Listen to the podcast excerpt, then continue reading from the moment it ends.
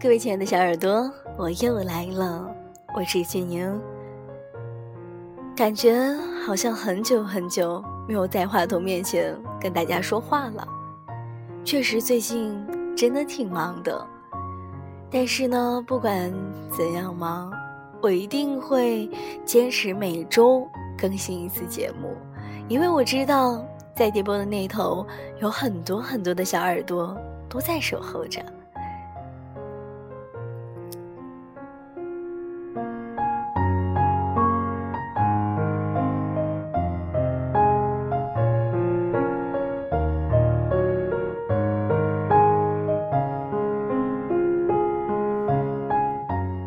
知道你的生活有没有和我一样很忙碌呢？不知道你的生活最近有没有一点点的忙碌呢？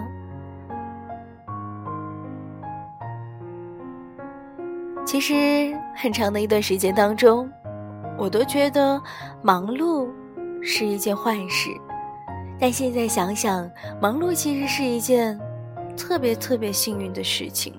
因为你有事情在忙，你没有无所事事，因为你可以过得很踏实。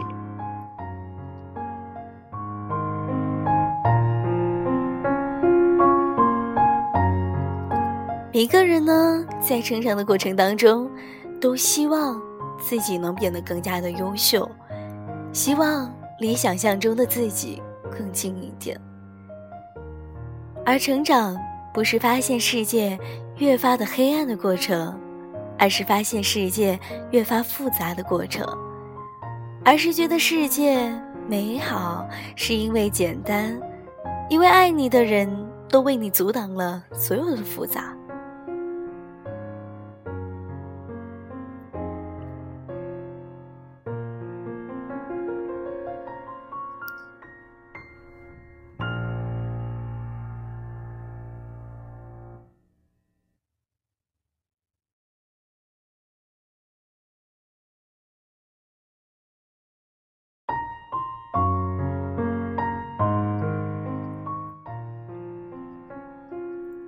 界没有那么糟糕，也没有那么美好，它只是复杂了。只是好的一面和坏的一面，都不代表真实。而成长呢，就是认识到这一些，然后相信自己，选择相信的。其实我们每一个人都被这个世界温柔的爱过，为此就得把这一份温柔继续的传递下去。今天呢，想和大家一起来分享到的这一篇文章，来自卢思浩。愿我们都被这个世界温柔的爱过。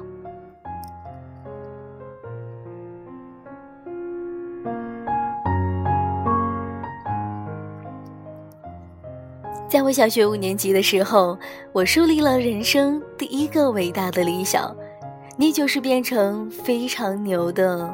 篮球运动员，然后把初中的那些高个儿全部都打赢。那时我刚看完《灌篮高手》，湘北打翔阳，三井寿实在是太帅了，从此我便迷上了篮球，一发不可收拾。那时上学的途中，我会经过一个篮球场，那是我们镇里。类似于文化中心的地方，篮球场左边是图书馆，右边呢是大片的草地，时不时就可以看到有人在踢球。那时候踢球是件简单又快乐的事情，连球门都不需要，把书包摆在草地上就当成球门了。那年中国足球居然进了世界杯。然后很快的打道回府，而姚明呢，则以状元秀的身份登陆到了 NBA。五年级的我和我的小伙伴，那时起就每天和一群初中的高个儿一起打球，每次不管是比投篮、比罚球还是斗牛，我都是被虐完。某一天呢，我被一个高个儿虐完。他放了一句狠话，原话我已经记不清了，只记得当时的我非常的发怒，那天就暗自的发誓，一定要赢过他，让他心服口服。于是我每一天加倍的练球，练到满头大汗。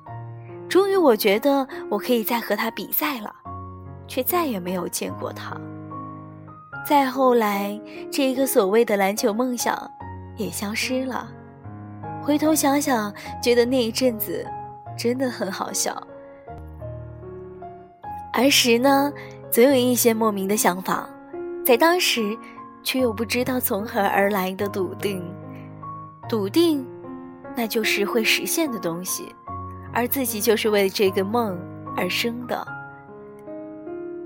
去年过年，我回乡下，想去曾经的那个篮球场打球，却没想到那里已经变成了居民区，图书馆也不见了，草地也随之消失了，就连小时候常见的小河也不见了。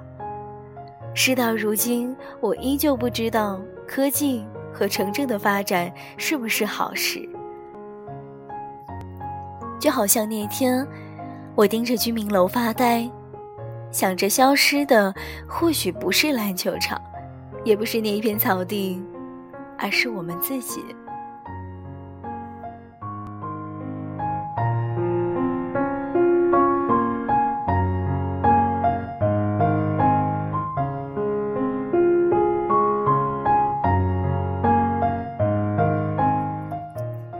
近的强迫症越发的严重，左右耳机不能戴反，否则就会觉得很别扭。上厕所的时候呢，如果不找点字来看，可能会死。睡觉的时候，如果不在脑海里构思一个情景剧，就一定会失眠。洗澡则是思考人生的好时机，尽管每一次洗澡，我都忘了自己到底在思考些什么。听歌已经成为了我生活的一部分，一有时间独处的时候就会去听歌。我一直在想，音乐和文字对我们来说到底意味着什么？后来我觉得音乐和文字能有什么意义，就在于接触它的时候你处于什么样的心情。忙碌的时候，你会没有心情听歌；失落的时候，某一些歌。就像鸡血一般，让你热血沸腾。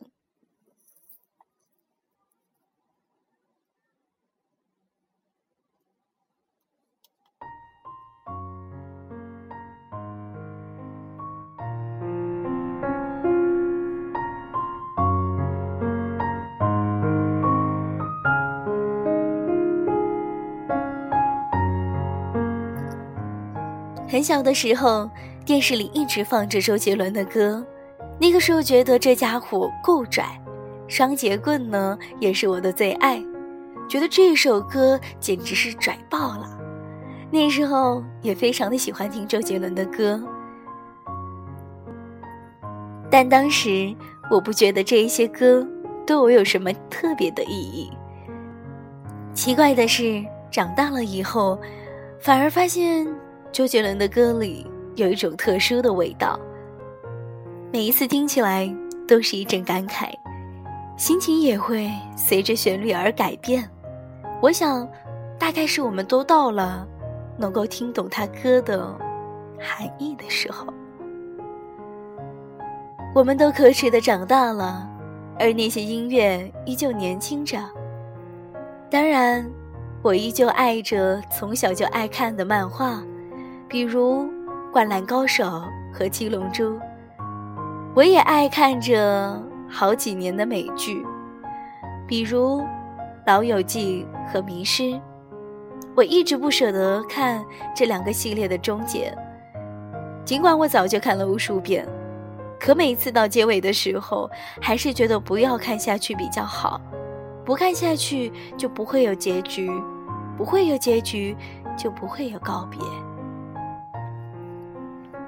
我突然明白了，或许不管是文字还是音乐，还是其他的一些什么，只要你用某一种方式把它记录下来，它就会成为你的一部分，它们就会变成相互陪伴的状态，而陪伴这一种东西，你很难说得清楚它到底是什么，甚至很多的时候，你对它不以为然，只是在某一个时刻、某一些特殊的时间点，你才能够感受到它的力量。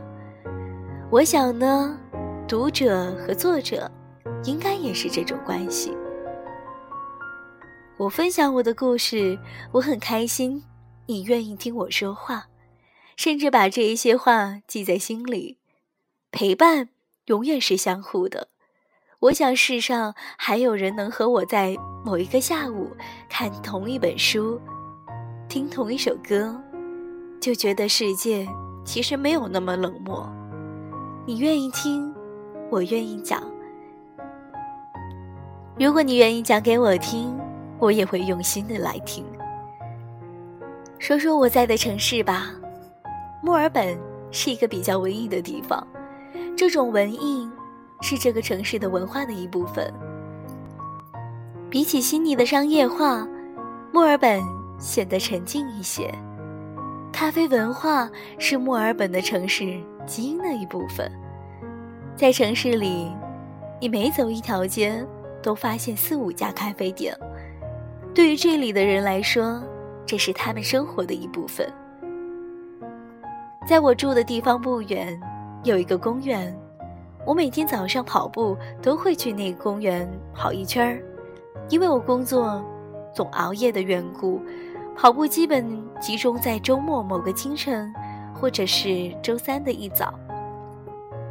跑步时呢，能遇到很多同在跑步的人，大多都和我一样，戴着耳机，自顾自地跑着。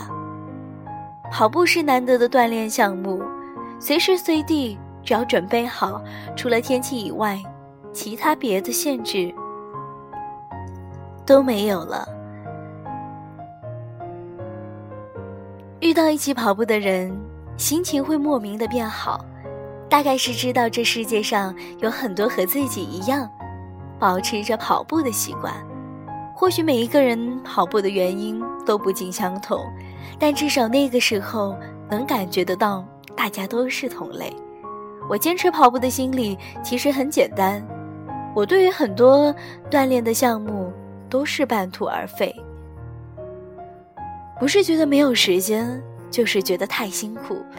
后来我告诉自己，不能再这么下去了，我必须找件事情来做。我一直很羡慕那些早起跑步的人，羡慕跑步者的姿态。也想借着跑步的时候放空一下，而羡慕呢，是世界上最无力的力量。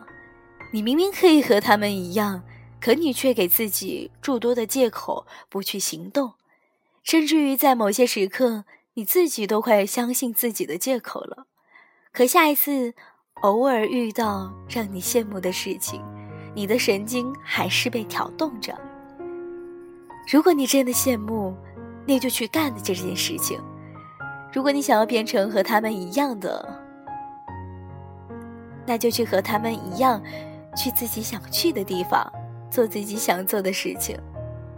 我是幸运的，因为跑步这件事情想起来困难，但其实很简单。挑几首自己喜欢的歌，做一些简单的运动，穿上最舒服的跑步鞋。就能出发了。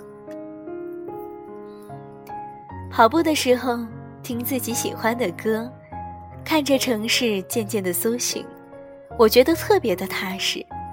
很多人都在问我要怎样养成跑步的习惯，其实很简单，行动就好了。我当时就想着这件事情，我一定要坚持到自己的极限，我就想着。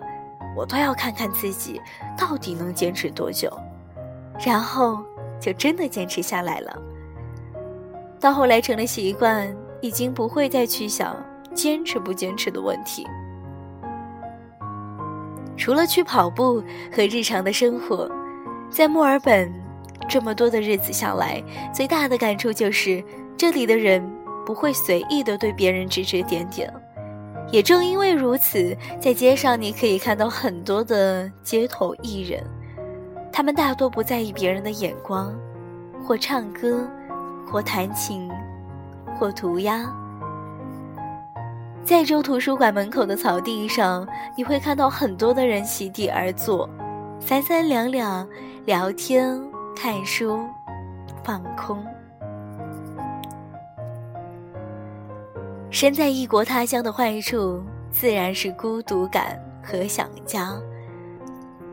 但好处就是你不用在意那么多人的眼光，这里充斥着各色各样的文化和各色各样的怪人。刚开始对一切充满了好奇，到后来觉得其实没什么。和你擦肩而过的每一个人都有自己的人生和自己的故事。正是因为这里的各色各样的怪人，做着各色各样的怪事，当你走在其中，你就会明白，这世界上有那么多的怪人，我的怪也不算什么了吗？你就可以把属于自己的个性慢慢的保持下去。没有人强迫你去接受他们的价值观，从而同化你。这大概就是我喜欢墨尔本的地方。这些年呢，看到了很多的天灾，总是看着照片，对着新闻一阵无力的感慨，总想着做一些去帮助别人，可什么都做不了。明明发生在很远的地方，却还是一阵揪心。总以为我们离生老病死还有很远的距离，可生活的残酷却一次次的提醒着我们生命的脆弱。比起天灾，更让人难受的是人祸。这几年，我们失去了很多的生命，而很多。正在回家路上的人，却没有想到航班去了另外一个地方。我们哭诉，我们哀悼，我们比以往多做一些什么？我们比以往更加的愤怒，我们比以往更加的密切关注到每一条信息。我们期待奇迹，却又没等来奇迹。以前看电影《非诚勿扰》的时候，舒淇每一次起飞都会向葛优报平安。舒淇每一次发起落，葛优则回安妥。以前不明白这四个字有多大的分量，现在才明白，其实人生需要的不过就是这四个字：起落，安妥。小时候，我们总以为世界是无比美好的，梦想这个东西，只要我们长大就会实现。长大之后，我们发现原来生活是另外一个样子，因为落差，我们觉得这个世界糟透了。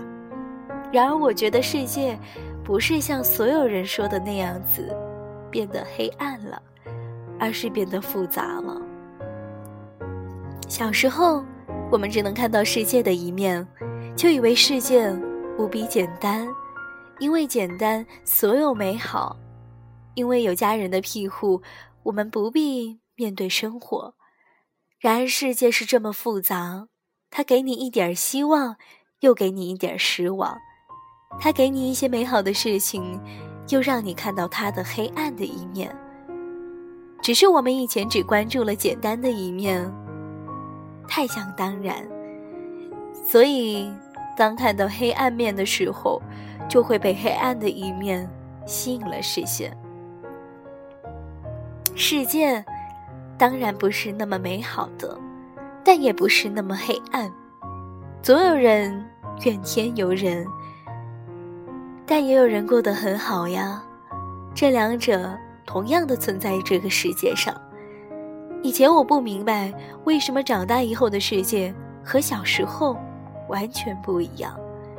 进入社会之后呢，又和学生时代有了很大的不同。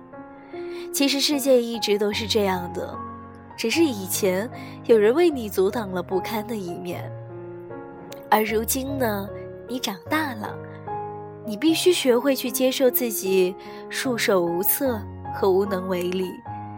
你明白，这个世界就是有很多不如你想象的一面，这一面一直存在。这个世界势利、虚荣，却又真诚、善良。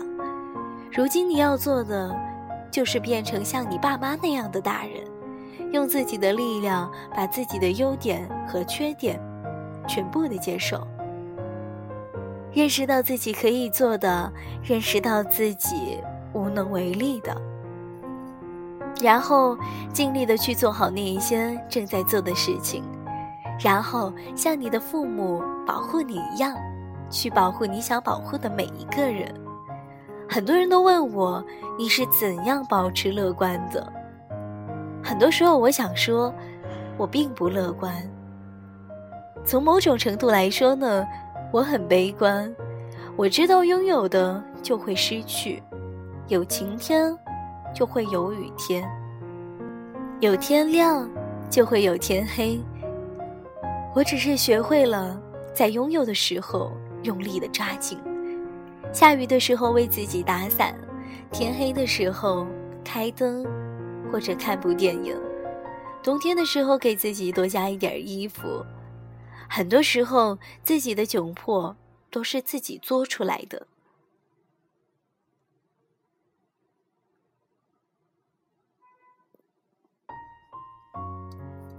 所以呢，能接吻就不要说话，能拥抱就不要吵架，能行动就不要发呆，能团聚就不要分离。好的东西不要珍藏。今天能做的事情，就不要等到明天。从现在起呢，答应自己的事情就要尽力去做到；答应自己要去的地方，就要尽量的抵达。因为世界太危险，时间就该浪费在美好的事物上。所以，愿意每一个听到这里的人，在接下来。一长段的岁月当中，都能够起落安妥。其实每一次读完卢思浩的文章，都会发现，在他的文章当中呢，有一小段他的故事，有一小段他对生活的感悟。你会发现，在这些故事当中呢，似乎有你的影子。其实我们都一样。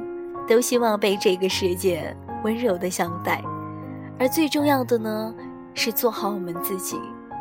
答应自己的事情，就尽力的去做；答应自己，每一天都要好好的生活。也许生活会给你带来一些烦恼，但是希望这样的不好的心情，不要跟着你太久。好了，我是静莹。非常的感谢电波的那头你的倾听，也希望你有什么想对我说的话，或者是想跟我分享的故事，都可以在新浪微博上面找到 DJ 俊宁，俊是英俊的俊，莹是萤火虫的萤，非常的期待你给我私信或者是留言，我都会认真的查看，然后给大家回复。今天的节目就是这样了，希望你能够喜欢。我们下期再见，拜拜。